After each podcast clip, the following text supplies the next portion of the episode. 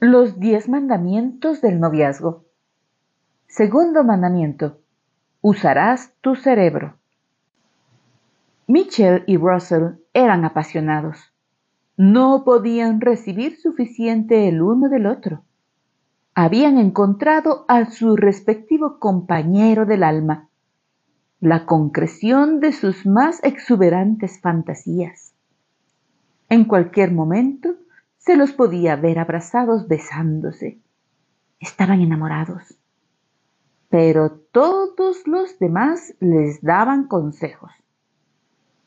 Amigos y familiares insistían que aquellos dos no eran el uno para el otro. Mitchell y Russell no tenían nada en común. Solo se conocían hacía un mes y por lo tanto era muy pronto para un compromiso mutuo. ¿Te suena conocido? ¿Alguna vez te encontraste diciéndote, ¿por qué está ella con ese payaso?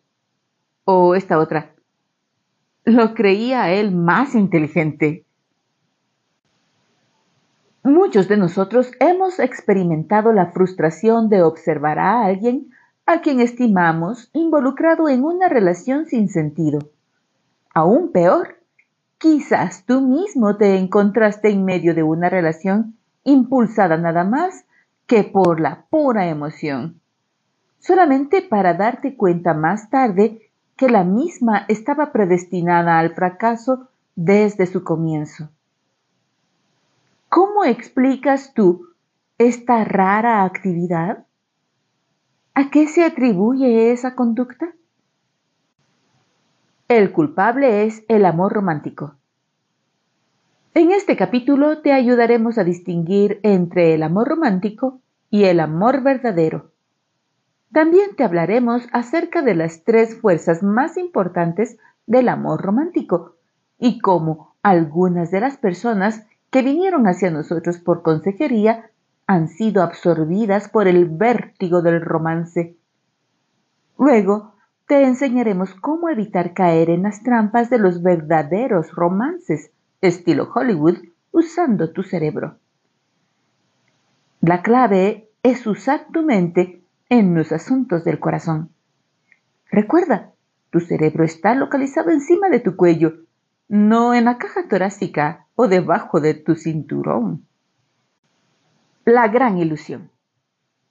Ah, el éxtasis del amor romántico. Nada puede ser mejor que la mágica experiencia de fijar tus ojos en los de la persona de tus sueños a través de un salón lleno de gente, enamorarte perdidamente y pasar el resto de tu vida en matrimonial embeleso. Si tú no estás familiarizado en este momento en cómo se desarrollan estas cosas, te sugerimos que te gratifiques con algunas novelas románticas de la misma manera, en las encantadoras telenovelas y en las llorosas películas de Hollywood, el príncipe se enamora de la princesa, se casan y todos viven felices para siempre. Todo esto suena muy lindo. Solamente hay un pequeño problema. Esto es una ilusión. Esto no sucede en la vida real. Nunca sucedió. Nunca sucederá. Lo que estamos diciendo es que el amor romántico tiene poco que ver con el verdadero amor. Seamos sinceros. Como sociedad estamos confundidos acerca del amor. Constantemente estamos inundados con los mensajes acerca del amor que nos envían Hollywood, la televisión y otros medios de comunicación. Nuestra comprensión acerca del verdadero amor ha sido severamente distorsionada. Nos han engañado fácilmente al hacernos pensar que el amor es simplemente un sentimiento.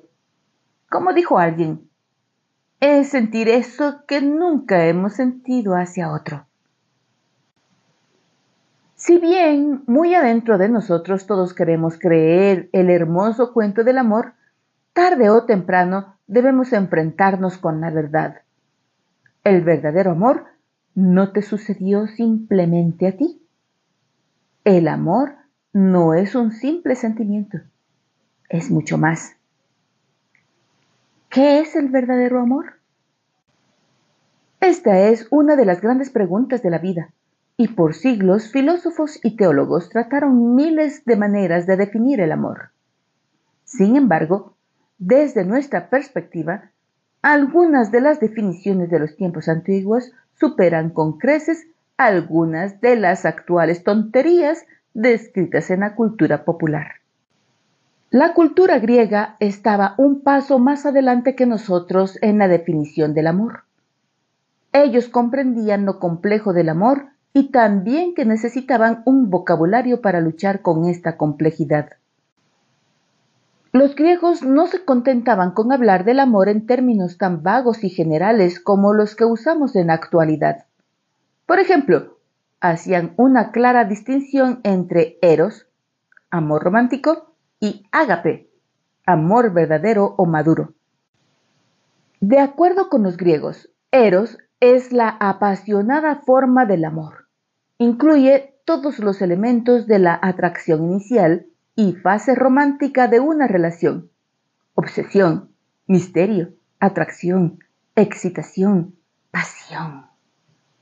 Primeramente, la emoción anima a Eros, interpretándolo bastante inestable.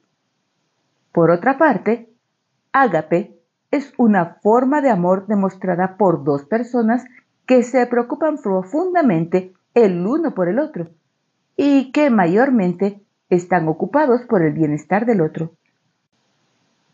El agape se refiere a una forma de amor madura y estable, sólida, perdurable, proveyendo un sentido de seguridad. El amor romántico y el verdadero son dos condiciones distintas y separadas. El amor verdadero es la decisión de buscar el bien del otro, cueste lo que cueste. El ágape incluye educación, apoyo, aliento, aceptación y compañerismo. Cuando llega el momento de hablar de una relación perdurable, especialmente un matrimonio, el verdadero amor deja atrás las efímeras pasiones del romance. Eros está enfermizamente designado como el sustentador del peso de las tensiones de la vida. Necesitamos rechazar el desatino de basar un matrimonio en dicha pasión, dando tiempo para que el ágape prospere. Las parejas pueden construir un sólido fundamento de compromiso, aceptación y educación. ¿Tiene valor el romance? ¿Hay algo valioso en el romance? Por supuesto. No estamos en contra del romance y del amor apasionado. El romance es una parte normal, natural, de la mayoría de las relaciones saludables. Verdaderamente, yo, Sam, soy el primero en admitir que estaba como tonto cuando me enamoré de mi esposa. Sé lo que es la experiencia del éxtasis del tierno amor, sentir como si mi mundo diera vueltas alrededor de otra persona. Recuerdo el intenso impulso físico y emocional de querer pasar todo el tiempo posible con ella.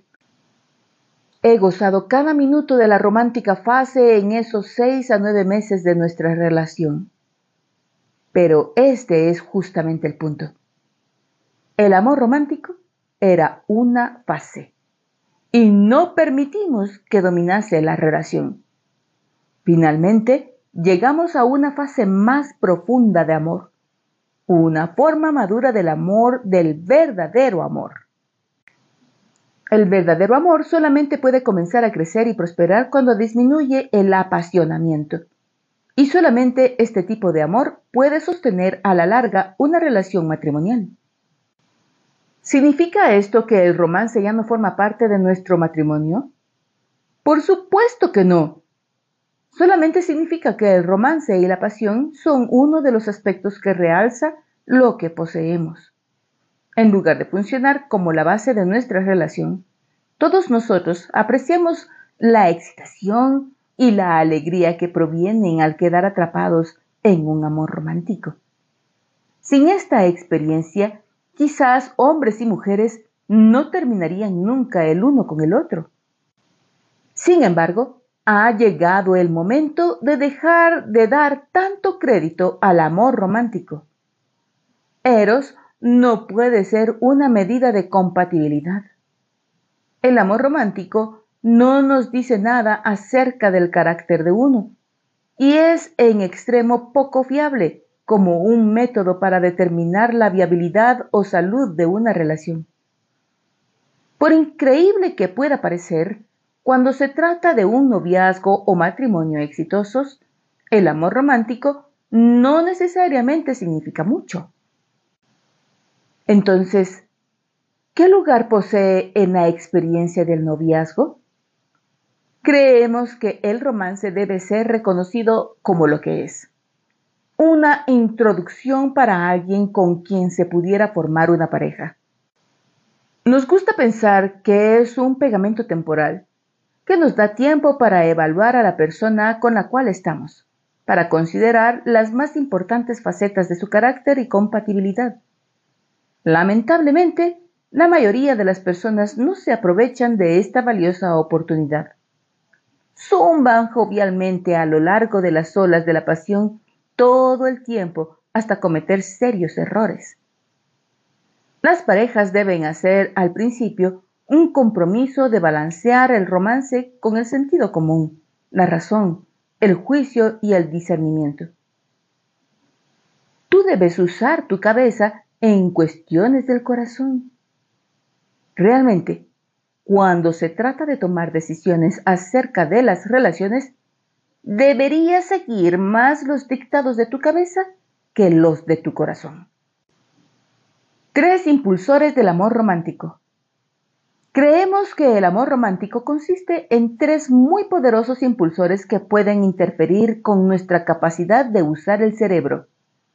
Las emociones, las hormonas y las direcciones espirituales. Cualquiera de estos impulsores por sí mismos o combinados puede causar que te vuelvas desorientado, desilusionado y hasta produce la baja de un centenar de puntos en tu coeficiente de inteligencia en cuestión de segundos.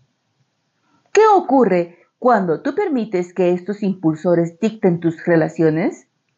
Veremos a continuación historias de amor de la vida real y los resultados de desobedecer el mandamiento de usar tu cerebro. Como podrás ver, las consecuencias pueden ser trágicas y de largo alcance. El noviazgo impulsado por las emociones. Un día Carl conoció a Elaine por el divino destino en una fiesta de fin de año. Inmediatamente se enamoraron perdidamente y estaban juntos día y noche. Ella sintió que él era la pieza que le faltaba en su vida porque la hacía sentir muy completa. Igualmente, él sentía que ella era la mujer de su vida, porque lo hacía sentir muy lleno de vida. Mirándose a los ojos, cada uno se comprometió con el otro, porque nadie les había hecho sentir de aquella manera. Un sentimiento que solamente podía describirse como extraterrenal. Tres meses después, ellos danzaban embelesados por el pasillo de la capilla local de matrimonios para pronunciar los votos como marido y mujer. Aquí fue donde se puso feo el asunto. Al poco tiempo de este tan apresurado compromiso, alguien le hizo las siguientes preguntas a Elaine. ¿Sabes algo respecto a su familia? ¿Conoces tan siquiera su segundo nombre? Elaine gorjeó alegremente. No, pero eso no importa porque estamos enamorados. Elaine no sabía o no le importaba saber. Estaba contenta de confiar en sus emociones. El amigo trató de razonar con ella, pero Elaine no quiso escuchar. Un año después, Carl e Elaine se convirtieron en parte de las 200.000 personas que se divorcian anualmente antes de su segundo aniversario de bodas. Si solo hubiesen desacelerado lo suficiente para descubrir la historia familiar de cada uno. Lamentablemente, Ellos tomaron como cierto la mentira que los sentimientos románticos son iguales que el amor y que estos sentimientos perduran para siempre. Las relaciones formadas sobre el emocionalismo pueden ser mortales. El noviazgo impulsado por las hormonas. Nada interfiere más con la lógica y el sentido común que el impulso sexual. Por años nos hemos referido a esto como el fenómeno del cambio de cerebro. ¿Qué ocurre cuando tú te apasionas por alguien y comienzas a intimar? He aquí cómo actúa. Una vez que las hormonas se despiertan, el cerebro se desprende del cráneo y lentamente se mueve hacia abajo por el cuerpo, a través del cuello, hombros, pecho, estómago y finalmente por debajo de la cintura. Este proceso toma 20 minutos en las mujeres y cerca de 3 segundos en los hombres. Pero una vez que sucede, es demasiado tarde. Tú estás pensando y razonando con tus hormonas en lugar de con tu cerebro. Una noche, Marshall llamó a la radio para confesar sus numerosos encuentros sexuales premaritales. Uno de esos encuentros fue con Sharon, de la cual se enamoró. Tuvieron una profunda relación sexual, luego de la cual se casaron pero una vez casados ella se enfrió sexualmente. Sharon perdió la tan promocionada pasión romántica. Él se sintió defraudado y llegó a la conclusión de que ella usó las relaciones sexuales para atraerlo al matrimonio.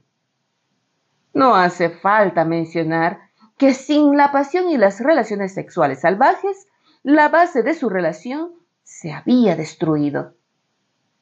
No se puede edificar un matrimonio sobre hormonas y emociones. Tú debes usar tu cerebro. Otro caso típico fue personificado por el caso de Sarah y Chris. Habían llevado tres meses de noviazgo cuando Chris decidió que él no podía seguir controlando su impulso sexual.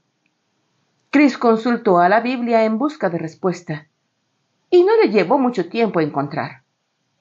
Pero si no tienen el don de continencia, cásense, pues mejor es casarse que estarse quemando.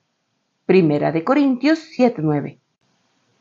Por lo tanto, se unieron con la base irreal de la santa satisfacción de sus urgencias sexuales.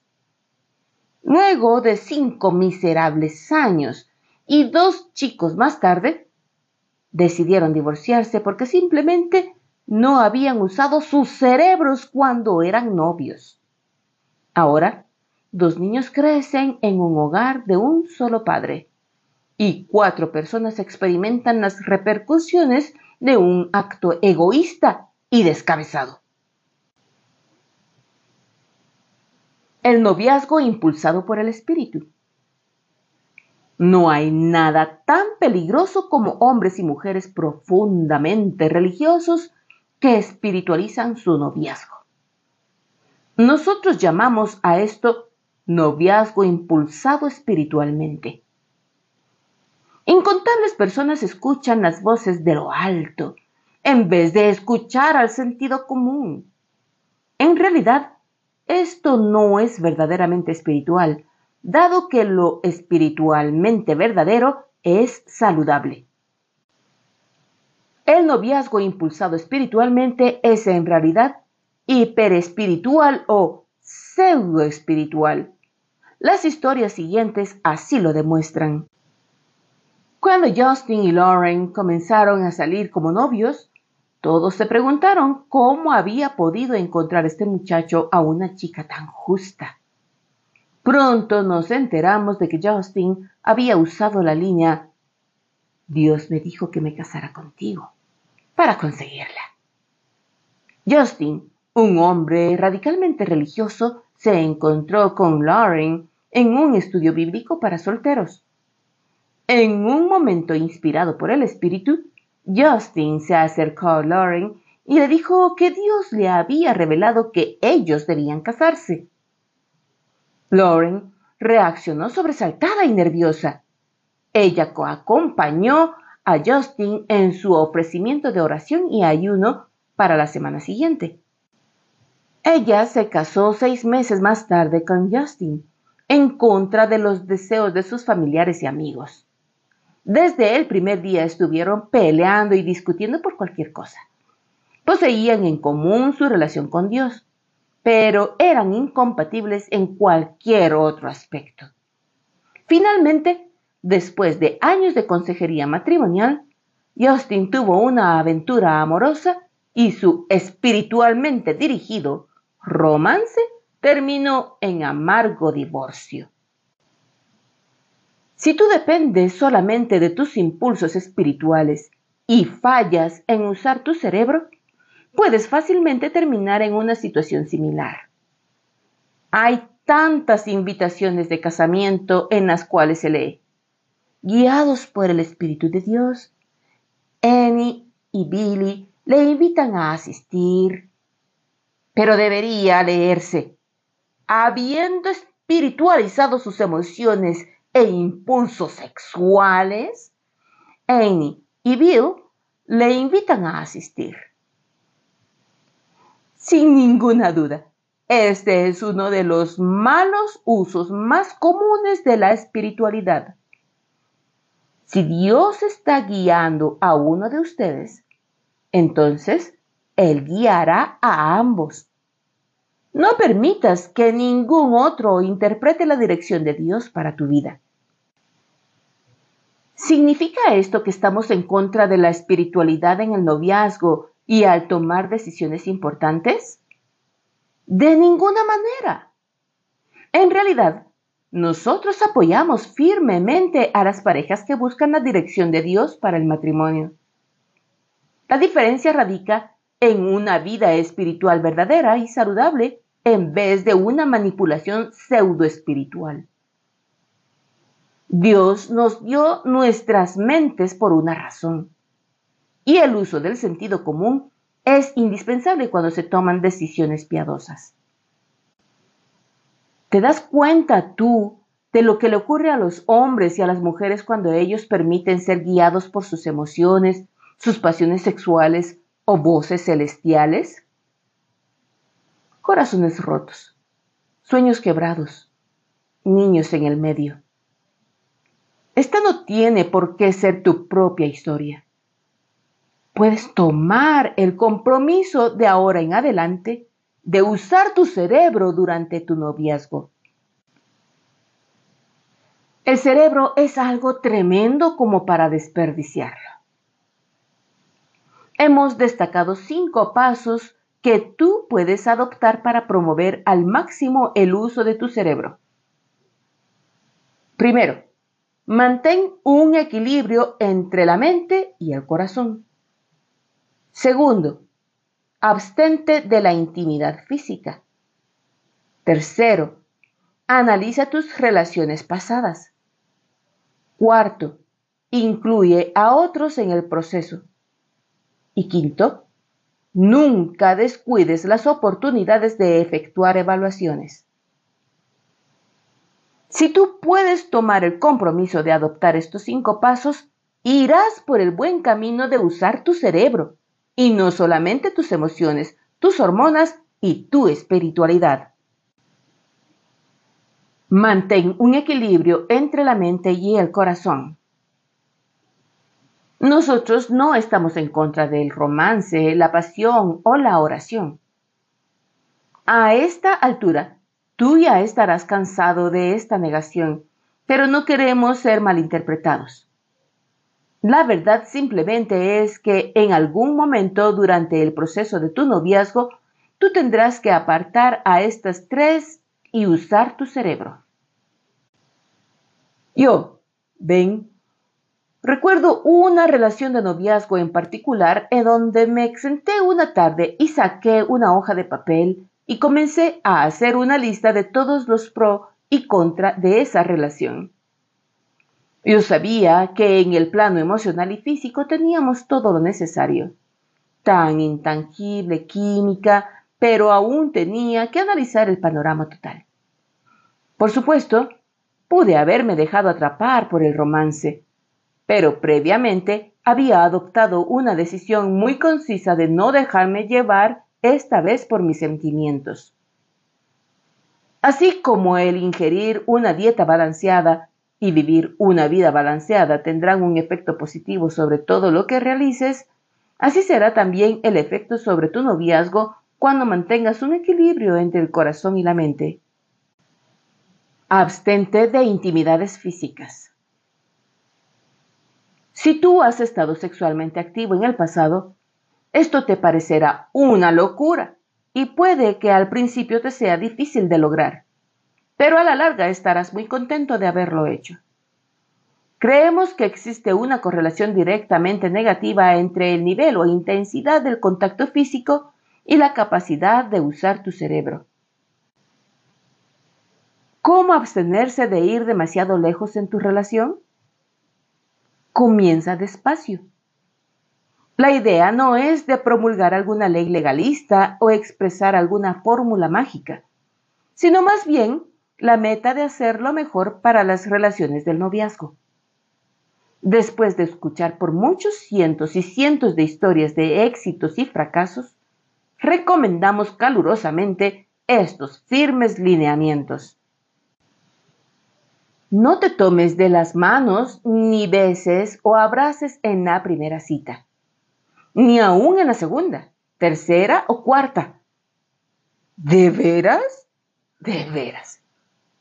Cuanto más logres abstenerte del contacto físico, más especial será cuando finalmente suceda. Además, esto te permitirá cimentar una sólida amistad en las primeras etapas de la relación. Una vez que tú comienzas a ser físicamente afectuoso y especialmente una vez que comienzas con lo sexual, la parte de la amistad en tu relación sufre y a veces se deshace. Los aspectos afectuosos y sexuales comenzarán a dominarte y tú no te seguirás molestando en edificar la intimidad emocional necesaria para una relación duradera. Bart y Jennifer son dos cristianos comprometidos, pero cuando se conocieron y comenzaron a salir juntos, experimentaron el típico fenómeno del cambio de la mente. En lugar de esperar un tiempo, Bart y Jennifer se zambulleron en la primera cita, besándose como locos. Al final del primer mes, ellos estaban exhaustos físicamente, luchando con un presuroso círculo de pasión, arrepentimiento y nuevamente pasión. Si bien se comprometieron, finalmente las tensiones del compromiso lograron lo que el noviazgo no pudo, revelar cuán incompatibles eran. Ellos cuando sus cerebros volvieron a su cauce normal. Una amarga rotura de relaciones fue el desenlace. Analiza tus relaciones pasadas. Nada te ayudará más que aprender acerca de la solidez de tus relaciones, áreas de crecimiento y particularmente de los no saludables patrones de conducta que parecen repetirse que hacer un inventario de tus pasadas relaciones. Durante la temporada de fútbol, después de cada partido, los jugadores de la secundaria, de la universidad y los profesionales se agrupan alrededor de los proyectores para observar películas de cada encuentro. Los entrenadores arrancan y paran la película una y otra vez para hacer las críticas a cada jugada. Ellos recurren frecuentemente a este aburrido y doloroso proceso para hacer resaltar lo que estuvo bien, de manera que los jugadores puedan aprender de sus éxitos. También recurren a las películas de los encuentros por una razón más crucial. Señalar los errores y los ajustes necesarios para el próximo encuentro. Piensa acerca del análisis de tus anteriores relaciones como si estuvieses viendo la película en un juego. Hazte preguntas generales acerca de la relación. ¿Cómo nos conocimos? ¿Qué hicimos bien? ¿Qué fue lo bueno de esta relación? Haz también preguntas más específicas acerca de tus exparejas. ¿A qué tipo de personas trato de agradar? ¿Cuáles son sus características positivas y negativas? ¿Qué tipo de comunicadores fueron? ¿Cómo me trataron? Luego, fórmulate estas duras preguntas. ¿Por qué rompimos nuestras relaciones? ¿Tuve la culpa o simplemente nos fuimos alejando de a la deriva? ¿Cuáles son algunas de las cosas sobre las que tengo que trabajar? ¿Estuvimos demasiado relacionados físicamente? ¿En qué forma afectó ese aspecto a nuestra relación? ¿Me dejé llevar por el embelezo emocional de estar enamorado e ignoré las señales de advertencia que no debía haber pasado por alto? Incluye todas tus relaciones y compáralas, buscando distintos patrones. Para el máximo beneficio, asegúrate también de escribir tus pensamientos. Luego, agrega tus respuestas y analiza los resultados. Tú estás tratando de formarte una idea de tus costumbres durante el noviazgo y así evitar errores en tus futuras relaciones. Demasiadas veces la gente falla al no tomarse el tiempo necesario para hacer una crítica y honesta evaluación. Tratamos semanalmente con personas que han tenido recientes rompimientos de relaciones y destroza el corazón escuchar sus historias. Pero lo que nunca nos deja de asombrar es que muchas de las personas que han quedado nuevamente solas tienen dificultad en aceptar su responsabilidad en los problemas de la relación. Siempre nos alegramos cuando escuchamos a alguien aceptar su parte de responsabilidad en ese rompimiento de relaciones. Cuando tú no aprendes de lo bueno y lo malo de tu pasado, no creces. Mucha gente comete los mismos errores de una relación una y otra vez debido a que nunca se toman el tiempo de analizar qué fracasó y cuál fue su parte en las dificultades. Hazte preguntas duras. Habla con un amigo de confianza o con un consejero. Hagas lo que hagas, mira en tu espejo retrovisor y aprende del pasado.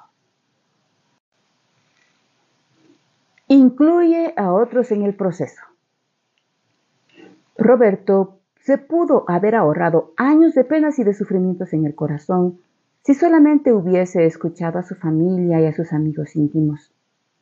Estuvo envuelto en una relación con una joven por dos años sin llegar absolutamente a ninguna parte. Ellos tenían poco en común. Se peleaban por cosas triviales él no era sensible a las necesidades de ella y lo más importante, no existía una dicha y felicidad verdaderas cuando estaban juntos. No obstante, él trataba de mantener esa relación. Hacía tiempo que sus amigos le habían aconsejado salir de esto, pero él no escuchó. Finalmente, un día mientras estaba comiendo con un amigo, el amigo le preguntó a boca de jarro si él estaba enamorado. Roberto contestó, no lo sé. Su amigo fue derecho al grano y le pidió que terminase con esa relación. Esta sesión de consejería sirvió como un catalizador para terminar con esa relación. Años más tarde, Roberto siguió agradecido con ese amigo por salvar su vida y la de esa muchacha. Es imprescindible que uno reciba comentarios de un amigo, mentor o familiar. Cuando tú mantienes una relación, es fácil dejarte llevar por tus emociones de estar enamorado y sentirte maravillosamente bien haciendo caso omiso a las banderas rojas de advertencia. Te sugerimos realmente que tengas por lo menos dos personas de vigías mientras estés involucrado en una relación seria. Roberto comenzó una relación que debiera haber durado solamente seis meses, pero simplemente se negó a escuchar los consejos de otros. Desperdició un montón de tiempo, de energía y de dinero debido a que no incluyó a otras personas en el proceso de evaluación. Si tú vives la vida y estás dentro de un grupo de amigos firmes y confiables, entonces sería lo más natural involucrarlos en el proceso. Una de las figuras religiosas más famosas de la historia, el fundador de la Iglesia Metodista, John Wesley, estaba relacionado con un pequeño grupo de hombres en Inglaterra llamado Holiness Club, el Club de la Santidad. Vaya nombre para un club. El grupo se unió en un pacto de no casarse con nadie si no contaba con la aprobación de que cada uno de los miembros del club. John Wesley eligió a una mujer en contra del consejo de los mismos y terminó teniendo un horrible matrimonio. Luego de décadas de conflicto y contiendas, su esposa lo dejó. El amor puede hacer locuras con una persona, aún con alguien tan recto y sabio como John Wesley. No dejes a un lado las observaciones de amigos y familiares y de los compinches del Club de la Santidad. Escúchalos y sopesa sus consejos. Considera lo que te digo. Esto te ahorrará muchas penas y sufrimientos. Hemos oído gemir y quejarse a hombres y mujeres cuando recuerdan sus noviazgos. Si solamente hubiese escuchado a mi compañero de cuarto, si solamente hubiese escuchado a mi familia. Tú no tienes por qué vivir en los sí solamente del mundo de las lamentaciones. Incluye a otros en el proceso de tu noviazgo y no lamentarás las decisiones que adoptes. Nunca descuides las oportunidades de efectuar evaluaciones. Una de las partes más descuidadas de una relación es la evaluación. Una vez que tú incluyas a otros en el proceso de análisis, Tendrás tiempo para pensar acerca de sus palabras de cautela o de afirmación y compararlas con lo que tú crees que es la verdad. Debido a que muchas personas permiten que sus hormonas, sus emociones o sus místicas intuiciones sean sus guías, raras veces se toman su tiempo para sentarse en un momento de calma y pensar simplemente en lo que está sucediendo. Concedido. Puede que tú sientas que te dañarás la emoción de estar enamorado si comienzas a analizar demasiado. Y esto parcialmente es cierto. Tú no quieres desarrollar una parálisis del análisis, pero sigues necesitando tomarte un tiempo para evaluar. Al fin y al cabo, todos nosotros pasamos por el momento de apasionamiento en el noviazgo. Tú conoces esa fase. Sonríes de oreja a oreja, pero te encuentras totalmente ciego acerca de los defectos de tu pareja. Una vez que tú dejas atrás este periodo, el cual generalmente puede durar entre 3 a 9 meses, dependiendo cuánto funcionan tus capacidades de negación, hazte estas oportunas preguntas. ¿Me es grata esta persona como amiga? ¿Hay un sentimiento mutuo de dar y compartir? ¿Hay algún aspecto de su vida o su personalidad que yo no pueda tolerar? ¿Puedo tener gozo compartiendo mi tiempo con esta persona si nos abstenemos del contacto físico? ¿Me siento estimulado, apoyado y requerido por esta persona? ¿De qué manera nos beneficiamos mutuamente? De qué manera nos herimos mutuamente. ¿Tiene mal carácter o una excesiva acumulación de cosas hirientes? Se refiere al capítulo 9. No ignorarás las señales de advertencia. Usa estas y otras preguntas para ver cómo van las relaciones. De la misma manera en que llevas tu automóvil para una inspección de rutina, hazlo con tu noviazgo. Puede que sea doloroso hacerlo, pero al no hacerlo es aún más doloroso y costoso. ¿Te das cuenta tú de lo imperativo que es utilizar tu cerebro? Déjate llevar por la corriente de tus emociones y te esperará una gran pena. Utiliza tu cerebro y cambia a una forma más madura de amar y construirás un fundamento que puede apuntalar un matrimonio dinámico de por vida. Aprecia la pasión de un amor romántico por lo que es, pero luego dirígete hacia la madurez y utiliza el cerebro. Después de todo, la elección de tu pareja es una de las más importantes decisiones de toda tu vida. Consecuencias por desobedecer este mandamiento.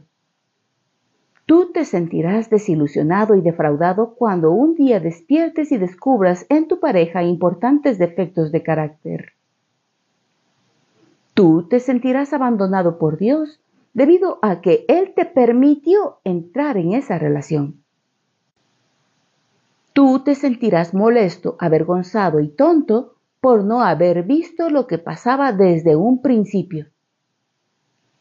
Tú habrás gastado tu tiempo tu energía, tus emociones y tu dinero en alguien que tendrías que haber reconocido en tu primera cita. Beneficios por obedecer este mandamiento. Tú serás capaz de tomar sabias decisiones de amor a medida que tu relación madure. Tú serás capaz de reconocer más fácilmente parejas peligrosas para el noviazgo y relaciones perdedoras tú evitarás repetir los errores que cometiste en relaciones previas. Tú serás capaz de distinguir entre las cualidades esenciales de carácter y los menos importantes rasgos físicos y de personalidad. Ayuda para ti que has desobedecido este mandamiento. Reconoce que tú eres un adicto emocional, hormonal y espiritual. Vamos, reconócelo. Todos nosotros lo fuimos una vez. Haz ahora el compromiso de usar la cabeza en asuntos del corazón. Resuelve aplicar los cinco pasos anteriormente señalados para mantener un equilibrio entre la mente y el corazón. Abstenerte de intimidades físicas en los primeros niveles de la relación. Analizar tus relaciones pasadas incluir a otros en el proceso y nunca descuidar las oportunidades de evaluar sobre la marcha.